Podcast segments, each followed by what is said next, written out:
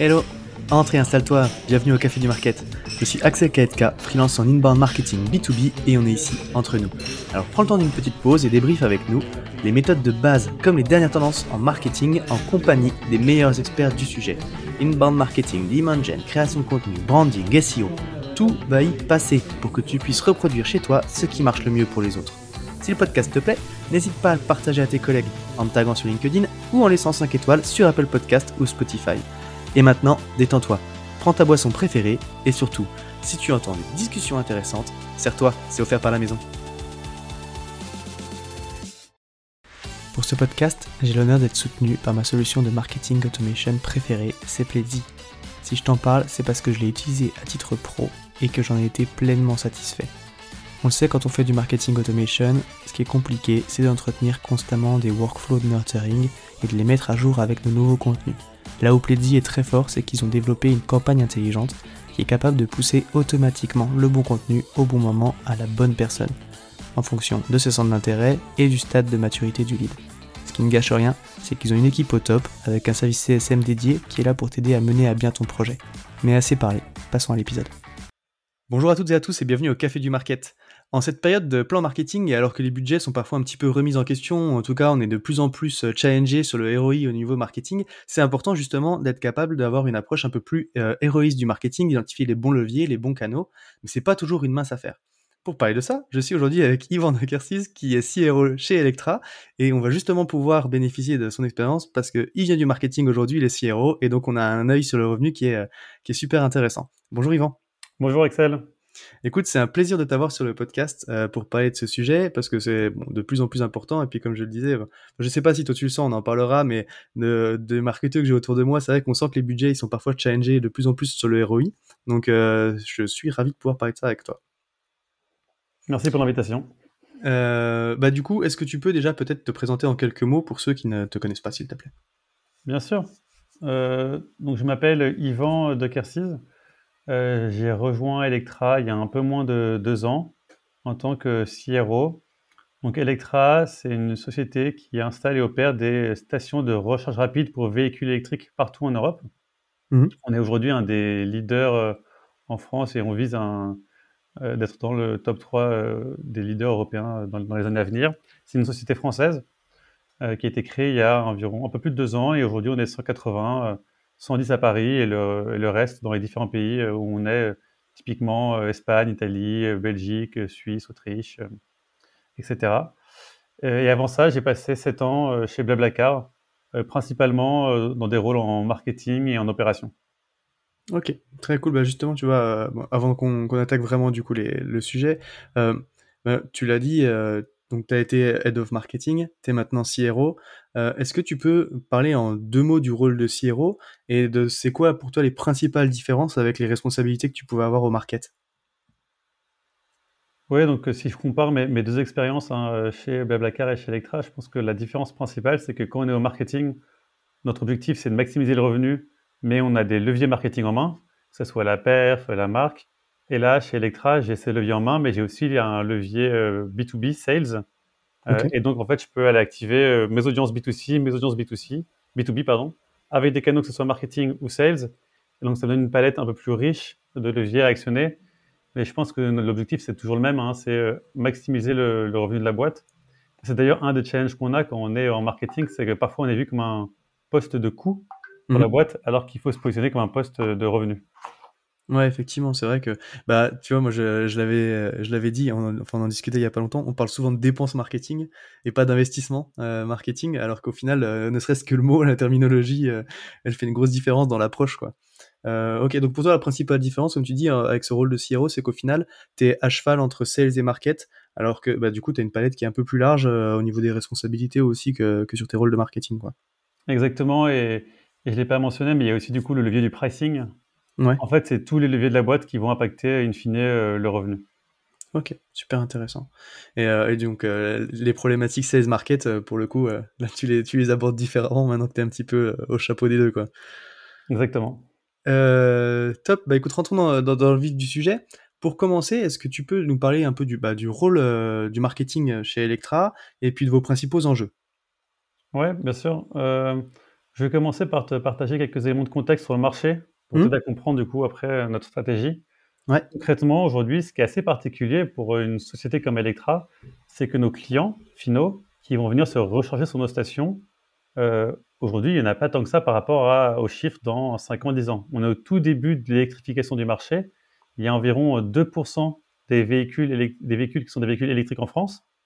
Euh, et quand on regarde les chiffres, si on regarde les chiffres de septembre par exemple, 20% des véhicules vendus sont électriques. Donc on voit bien que ça s'accélère quand, quand on regarde ces deux, chiffres-là, mais 2%, c'est c'est pas, énorme. Et donc nous, tout notre enjeu, c'est comment on va réussir dès maintenant à remplir nos stations, alors qu'en fait, imaginons on faisait une grosse campagne télé, la réalité c'est qu'il y aurait assez peu de personnes qui verraient sa campagne et qui auront une voiture électrique chez eux. Mhm. Euh, donc on doit vraiment réfléchir à euh, cibler nos efforts. Et donc pour ça, on a euh, une stratégie qui est de 1. aller chercher tous les partenaires euh, B2B.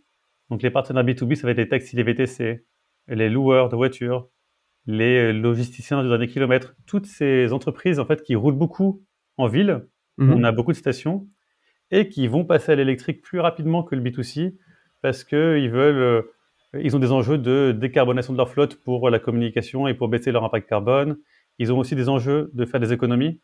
Et aujourd'hui, en fait, sur l'ensemble du cycle de vie, acheter un véhicule électrique, c'est moins cher qu'acheter et opérer un véhicule thermique. Et comme eux, ils regardent de très près leur marge, ils vont passer à l'électrique plus rapidement. Donc on sait que pour nous, c'est vraiment une poche de croissance euh, à court et moyen terme assez forte. Et donc c'est pour ça qu'on a mis en place une stratégie avec une équipe sales, account manager, un produit dédié pour aller les chercher. Ok. Ensuite, il reste quand même euh, le B2C et, et- et le B2C, ça représente quand même entre euh, 20 et euh, 70% du trafic sur nos stations. Euh, donc on doit aller aussi le- les chercher. Mhm. Mais sur le B2C, l'enjeu c'est qu'on ne peut pas faire des canaux mass media parce qu'en fait sinon, on- en termes de reach, on, en- on- on aura- il y aura trop de personnes qui n'auront pas de véhicules électriques qui vont rendre pub, donc on va payer un CPM trop élevé par rapport à, à- à la réalité du business. Et donc là, on va essayer de cibler euh, les utilisateurs. Enfin, on va essayer de trouver des proxys pour comprendre qui a un véhicule électrique. Et donc là, ça va être euh, soit aller discuter avec des influenceurs spécialisés sur le véhicule électrique, ça va être euh, créer une communauté Facebook dédiée euh, à la recharge électrique pour vraiment parler aux passionnés. Donc on commence en fait à parler à cette niche de personnes, aux early adopters. Mhm. Petit à petit, quand ça va se massifier, on va devenir une marque en fait euh, euh, beaucoup plus généraliste. Mais au- aujourd'hui, ça reste en fait un, un business de early adopters. Ok. Donc, euh, si, je, si je comprends bien, tu l'as dit, le marché, il est très faible. Très, enfin, le- le- en tout cas, la part de marché sur les véhicules électriques, elle est aujourd'hui euh, très faible comparée au marché du véhicule euh, en général. Donc, vous vous concentrez justement sur les communications autour de cette niche. Euh, alors, on en parlait un petit peu en intro, en, préparation, donc une fausse question, mais du coup, parce que je connais la réponse. Vous cherchez pas du coup à faire grossir cette part de marché dans vos dans votre stratégie marketing au niveau de ce que vous mettez en place? C'est pas un enjeu pour vous d'aller éduquer, de faire grossir cette part-là, ou vous vous concentrez vraiment sur ceux qui sont déjà qui ont déjà passé le cap? Ouais, c'est une bonne question. Et en fait, cette question, on se l'est posée euh, au tout début, euh, quand j'ai rejoint Electra. On s'est demandé, est-ce qu'on veut créer la marque euh, de référence sur tous les sujets véhicules électriques et donc typiquement faire un blog avec plein de conseils sur comment passer à l'électrique, devenir en fait le partenaire pour aider tous les conducteurs français à passer à l'électrique? Mhm. Et finalement, on a décidé de ne pas poursuivre cette piste, notamment parce qu'il y a déjà des, des blogs ou des sites internet de médias qui font ça très bien et dont c'est en fait la spécialité, l'obsession. Donc eux, ils vont vraiment travailler leur référencement SEO, ils vont passer leur temps à créer des articles tous les jours ou toutes les semaines euh, pour aider les gens à passer à l'électrique. Donc on s'est dit qu'en fait, aller en compétition frontale avec des personnes dont c'est le cœur de métier, c'est pas là où on aurait notre avantage comparatif. Mhm. Et on- il y a aussi tous les constructeurs, euh, constructeurs automobiles qui passent beaucoup de temps à éduquer le marché et qui ont des très gros budgets médias. Mhm. Et donc nous, on a préféré euh, se focuser sur les personnes qui ont déjà un véhicule électrique et faire en sorte que, en fait, ce qui est assez particulier, c'est que demain, je ne sais pas si tu as déjà une, un- une voiture électrique.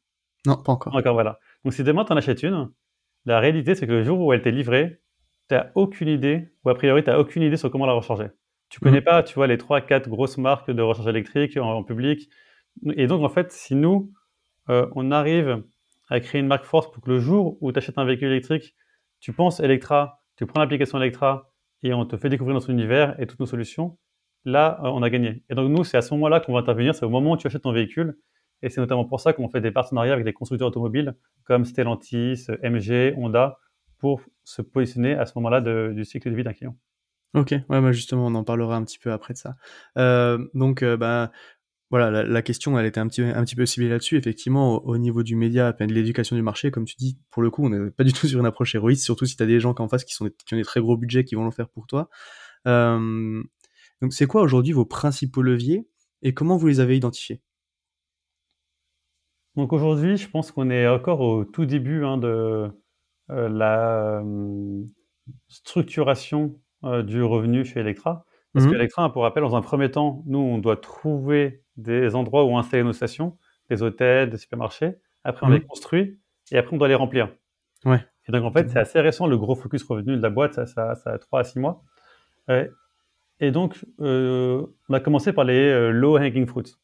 Mmh. Et comment on les a identifiés C'est on a regardé d'abord nos chiffres et on a essayé de comprendre, OK, mais d'où viennent nos charges aujourd'hui?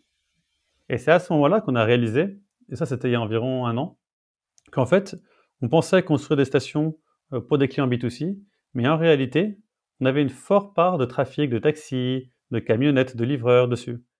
donc là, on a dit, OK, mais c'est intéressant, creusons. Donc on allait en station, on leur a parlé, on a vu qu'ils avaient des vrais besoins, qu'aujourd'hui, ils ne savaient pas où se recharger, que c'était une source de stress pour eux, euh, qu'ils avaient besoin d'un service fiable.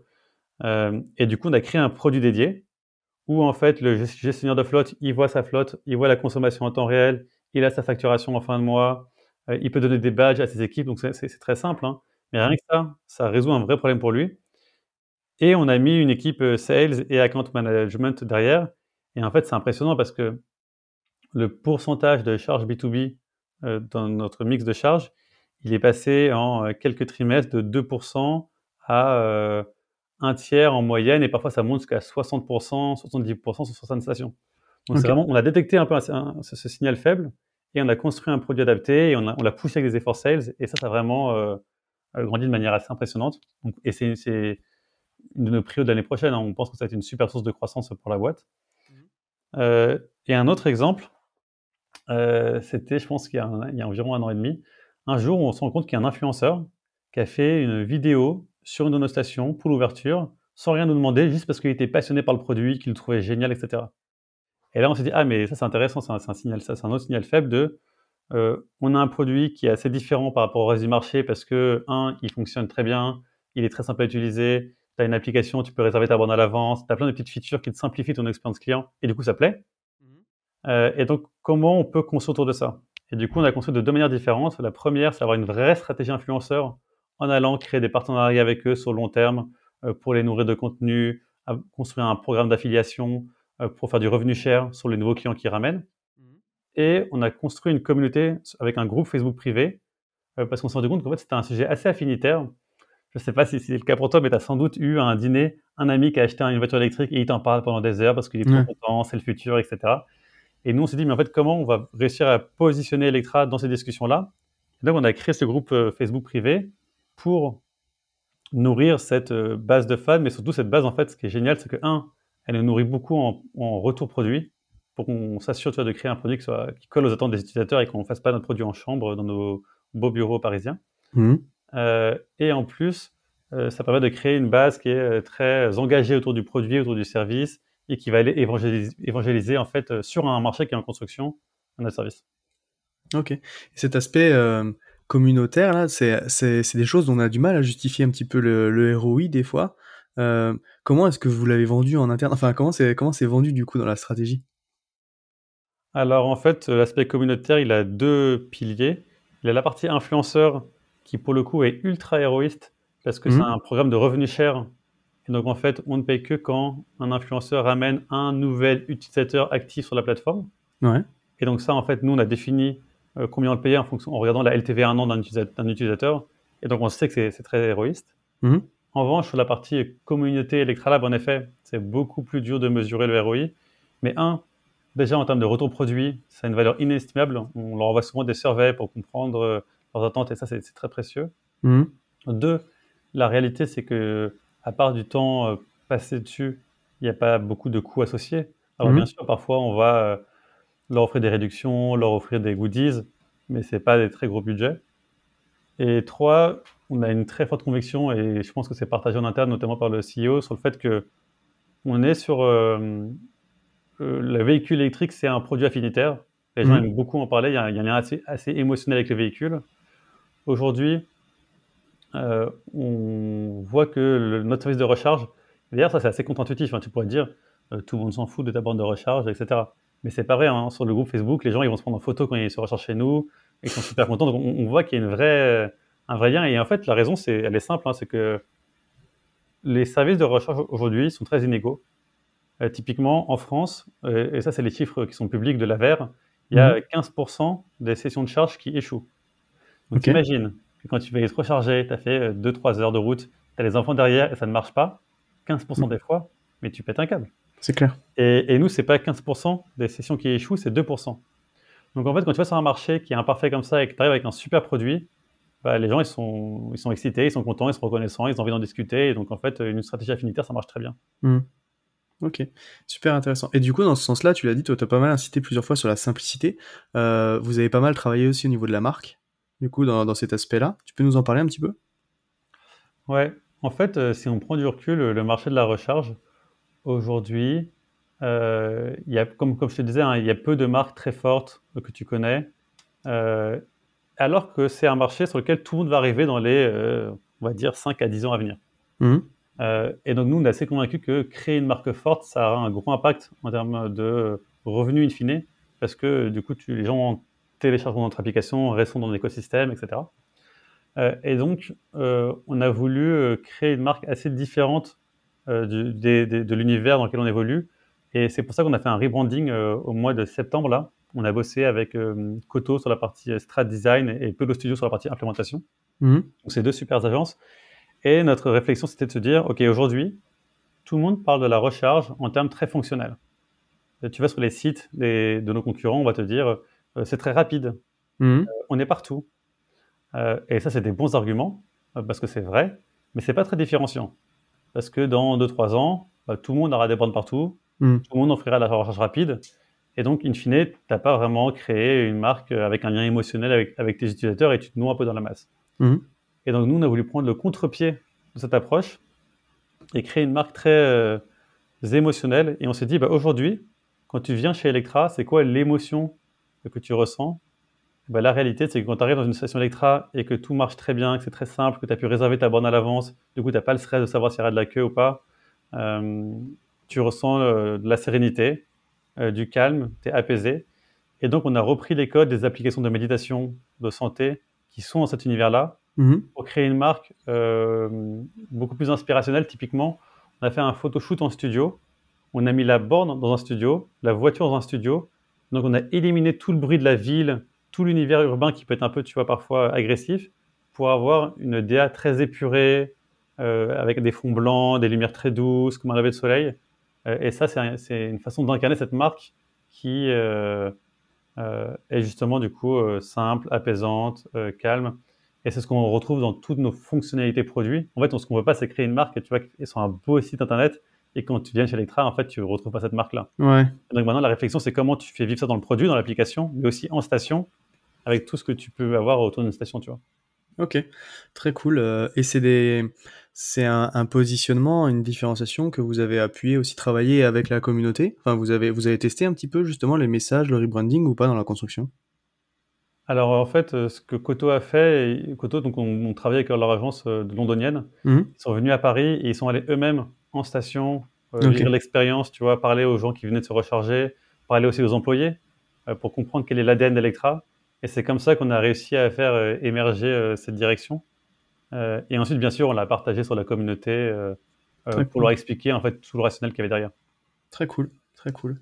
Euh, en parlant de l'épisode, en préparant l'épisode, du coup, tu m'avais aussi parlé de votre approche des partenariats, du co-marketing, que j'ai trouvé super intéressante, parce que c'est quelque chose qui est encore euh, moins, euh, enfin pas super développé en France, euh, comparé à ce qui peut se faire par exemple aux US. C'est vrai qu'on a une relation particulière à la concurrence et puis même, euh, même à la complémentarité des fois avec les partenaires, quoi. Où euh, c'est un levier par contre qui peut avoir un super héroïque quand c'est bien fait. Tu peux nous expliquer comment vous avez approché ce sujet-là?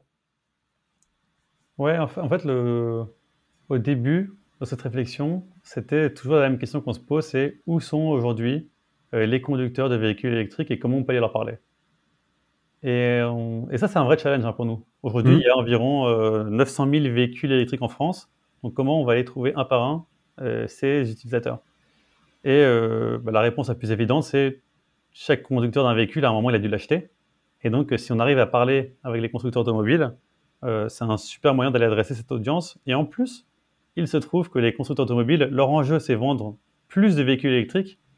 Et donc, en fait, quand quelqu'un vient en concession et que tu lui expliques que tu as ce nouveau véhicule électrique euh, avec ce super prix, cette super autonomie, et qu'en plus, tu as un réseau de recharge qui couvre euh, presque toute la France, euh, où tu pourras être rechargé facilement, et que tu as des prix réduits là-bas, tu as une belle histoire à raconter. Donc, c'est vraiment, je pense, une situation win-win pour le constructeur automobile et pour nous. Et du coup, aujourd'hui, on travaille déjà avec Stellantis, MG, Honda, pour essayer, un, d'offrir des tarifs préférentiels à leurs utilisateurs, mais aussi à terme, comment euh, l'expérience de recharge Electra, la simplicité que tu peux retrouver en ut- utilisant l'application Electra, on peut la reproduire par exemple dans la voiture. Tu vois, si depuis ton véhicule, tu peux réserver ta borne, t'arrives, tu te branches, nous on reconnaît le véhicule, la recharge se lance tout seul, le paiement se fait tout seul. Là, tu as créé une expérience aussi simple que le soir, quand tu rentres chez toi et que tu veux te coucher, tu branches ton téléphone, tout se fait tout seul, tu vois. Bah là, c'est Mm. vraiment ça la vision, c'est comment on crée une expérience très intégrée. Donc ça, c'est une des premières briques de notre stratégie euh, partenariale. Mhm. Et la seconde, c'est euh, bah, une fois que tu as installé un véhicule, souvent tu vas installer une, borne à domicile chez toi, si tu as une place de parking, ou tu vas vouloir assurer ton véhicule. Et donc là, on discute avec, euh, bah, typiquement, on discute avec ChargeGuru et The Plug, euh, qui sont des installateurs de bornes à domicile en copropriété, ou dans ta maison, pour que lorsqu'ils installent une borne, ils te disent Ah, bah écoute, maintenant tu as, installé une borne chez toi, mais si tu pars le week-end en vacances, tu peux utiliser Electra sur ton chemin. Euh, où on essaie de discuter avec des euh, comparateurs d'assurance euh, pour leur dire bah, écoutez, quand quelqu'un souscrit une assurance pour son véhicule électrique, poussez-lui une remise chez Electra. Donc, c'est tous ces différents touchpoints qu'on va essayer, où on va essayer d'aller positionner Electra. Et à chaque fois, chaque fois pour le partenaire, c'est un moyen de montrer qu'il offre un service en plus. Mhm. Et pour nous, c'est un super moyen de faire découvrir notre service aux conducteurs de véhicules électriques. Ok, d'accord. Et t'as des euh, pour les pour les convaincre aussi ces assureurs là, et t- t'as- vous avez des systèmes de rétrocom ou des trucs comme ça ou euh, c'est vraiment euh, bah, ça complète votre offre et puis ils envoient la valeur tout de suite? Ouais, alors euh, tu vois, pour tout ce qui est constructeur, en fait, euh, c'est plutôt, euh, eux, ça complète leur offre et c'est même un Mhm. argument. hein. Ouais. Euh, tu peux dire, bah voilà, si tu achètes un véhicule chez moi, tu as 500 ou 1000 euros de recharge offert chez Electra, euh, c'est un des meilleurs réseaux de recharge, ils sont présents partout, patati patata. Tu as Mhm. une belle histoire à raconter en fait. Et donc c'est plutôt euh, les constructeurs qui ont financé une partie euh, de ce budget-là. Et nous, en revanche, on va leur euh, vendre des kilowattheures à un prix plus Ouais. bas que ce qu'on vend au prix public, ce qui est normal en fait, parce que euh, c'est vraiment un partenariat win-win. quoi. Donc c'est normal qu'on Ouais. fasse notre part du travail aussi. Eux tu leur enlèves une objection en fait. Exactement, c'est exactement Ouais. ça. On leur, on leur enlève une objection. Ok. Euh, top. Bah écoute, merci pour, euh, pour tous ces partages. C'était super intéressant, c'était super riche. Si bon, on, a parlé, on parle pas mal du coup de- des choses qui marchent et puis des bonnes pratiques. Moi, j'aime toujours aussi revenir un petit peu sur les challenges et puis les galères qu'on peut avoir dans la vie de marketeur parce que c'est jamais tout rose. Rapidement, c'est quoi tes, tes trois plus gros challenges du moment? Alors, euh, moi, mon, mon- mon plus gros challenge, qui est vraiment euh, le premier, c'est qu'aujourd'hui, on est une entreprise qui grandit euh, super vite. Euh, le marché du véhicule électrique, il grandit très vite. Tu vois, c'est 20% des nouveaux véhicules, enfin 19% au mois de septembre, c'est énorme, alors que c'était 13% l'année dernière. Mhm. Et du coup, quand ça grandit vite, et ben, les problèmes, c'est comment tu arrives à scaler, euh, notamment au niveau produit. Et nous, typiquement, au, marketing, on a plein de besoins. Il nous faut euh, itérer sur notre outil CRM, avoir un meilleur outil de tracking, avoir un programme de fidélité, avoir un programme de referral. Euh, côté B2B, on est passé d'un monde où nos partenaires se comptaient en dizaines à un monde où ils se comptent en centaines. Donc tout commence un peu à, à- à- ça commence à se tendre quoi, au niveau produit. Il y a des features qui manquent, et parfois il y a des bugs. Et l'équipe produit, elle a aussi plein d'autres prios. Et donc le grand enjeu, c'est comment on arrive, nous, de notre côté, à réfléchir à qu'est-ce qui est le plus prio. Parce que bien sûr, on, a- on aimerait tout avoir, on va toujours tout avoir euh, Ouais. marketing. Mais il faut que nous, on se pose et qu'on réfléchisse vraiment à qu'est-ce qui aura le plus d'impact et comment on priorise nos demandes pour les aider, côté produit, en fait, à y répondre. Parce qu'aujourd'hui, je pense qu'on les submerge de demandes. Euh, et du coup, les pauvres, je pense que c'est pas évident de comprendre euh, par quoi commencer. Donc c'est vraiment ça notre enjeu, c'est structurer, je pense, euh, nos demandes, notre relation avec le produit, nos demandes avec le produit, euh, pour les aider à être plus efficaces. Ok, super intéressant. Ouais, c'est vrai que ces relations euh, market-produit, on parle beaucoup des relations market-sales, et puis au final, les relations market-produit, on en parle un peu moins. Et c'est vraiment des sujets, je pense qu'il faudra que j'aborde aussi, parce que c'est c'est super intéressant, puis c'est super riche parce que tu as des expertises qui sont complémentaires. Tu vois, moi, je faisais beaucoup d'entretiens clients avec le responsable produit, justement, aussi avant, euh, quand j'étais en post-market. Et, euh, et euh, on, écoutait la même personne, mais on n'entendait pas les mêmes choses, quoi. Et du coup, on posait pas forcément les mêmes questions. Donc, je, trouve, je trouve que cette relation, elle est super riche, quoi. Ouais, ouais c'est, et c'est une relation très importante à, à, construire de manière assez proche parce que l'un sans l'autre, on peut, on peut rien faire. Et qu'en fait, le produit, il est aussi à la base du revenu. Hein. Sans produit, il n'y a, a, clairement pas de revenu. Euh, et donc, je pense que ouais, la, relation euh, CPO-CRO et même au niveau des équipes, euh, créer des ponts, c'est vraiment la clé d'une croissance en fait saine et, durable. Ouais, c'est clair, c'est clair. top, bah écoute, merci encore une fois pour tout ça. Si jamais tu voulais, enfin, si on devait retenir une chose de l'épisode à mettre en avant, du coup, pour un marketeur justement qui est challengé sur le budget, sur le ROI en cette fin d'année, qu'est-ce que tu mettrais en avant toi? Euh, on est justement dans les budgets en ce moment, donc c'est vraiment une problématique qu'on a. Et pour moi, le plus important, c'est qu'au niveau des C-level, euh, on soit tous très alignés sur quels sont les objectifs macro euh, pour l'année prochaine, quelle est la stratégie pour y aller, mais la stratégie à un niveau assez macro. Et après, une fois que ça c'est très clair, bah, l'enveloppe budgétaire, elle vient juste en fait soutenir cette stratégie-là. Mmh. Mais je pense que le risque, c'est parfois on vient avec nos budgets, on a plein d'idées, etc. On n'a pas fait le travail d'alignement euh, des prios de la boîte et des, gros blocs stratégiques pour y arriver. Et du coup, on peut se prendre un mur parce qu'en fait, il y a une incompréhension euh, entre les ressources et les objectifs qu'on qu donne. Ok, très cool. J'adore ce conseil. Ben écoute, encore une fois, merci pour tout, euh, Yvan. Si jamais il y a des petites questions pour toi, on peut te retrouver autour de LinkedIn, j'imagine. Ouais, bien sûr. je répondrai avec plaisir sur LinkedIn. Top, ouais, c'est dire. Euh, je pose la question souvent de où est-ce qu'on peut te retrouver, mais bon, euh, c'est vrai que de toute façon, on est tous sur LinkedIn au final. donc, euh, maintenant, je, l'oriente. Écoute, c'était trop cool en tout cas de t'avoir sur le podcast. Merci encore beaucoup d'être passé, c'était super intéressant. Et bah, maintenant, il me reste à te souhaiter une bonne journée. Ouais, très bonne journée à toi, Axel, et merci beaucoup pour l'invitation. Je t'en prie. À plus. Bye bye. À tous ceux qui ont tenu jusqu'ici, déjà, merci beaucoup et j'imagine que le sujet vous a plu. Donc n'hésitez pas à envoyer de bonnes ondes à notre invité. Pour ceux qui le souhaitent, le meilleur moyen de soutenir le podcast, ça reste d'en parler autour de vous et de laisser 5 étoiles sur ta plateforme d'écoute préférée. Je compte sur toi. Dans tous les cas, à bientôt pour un prochain rendez-vous au Café du Market.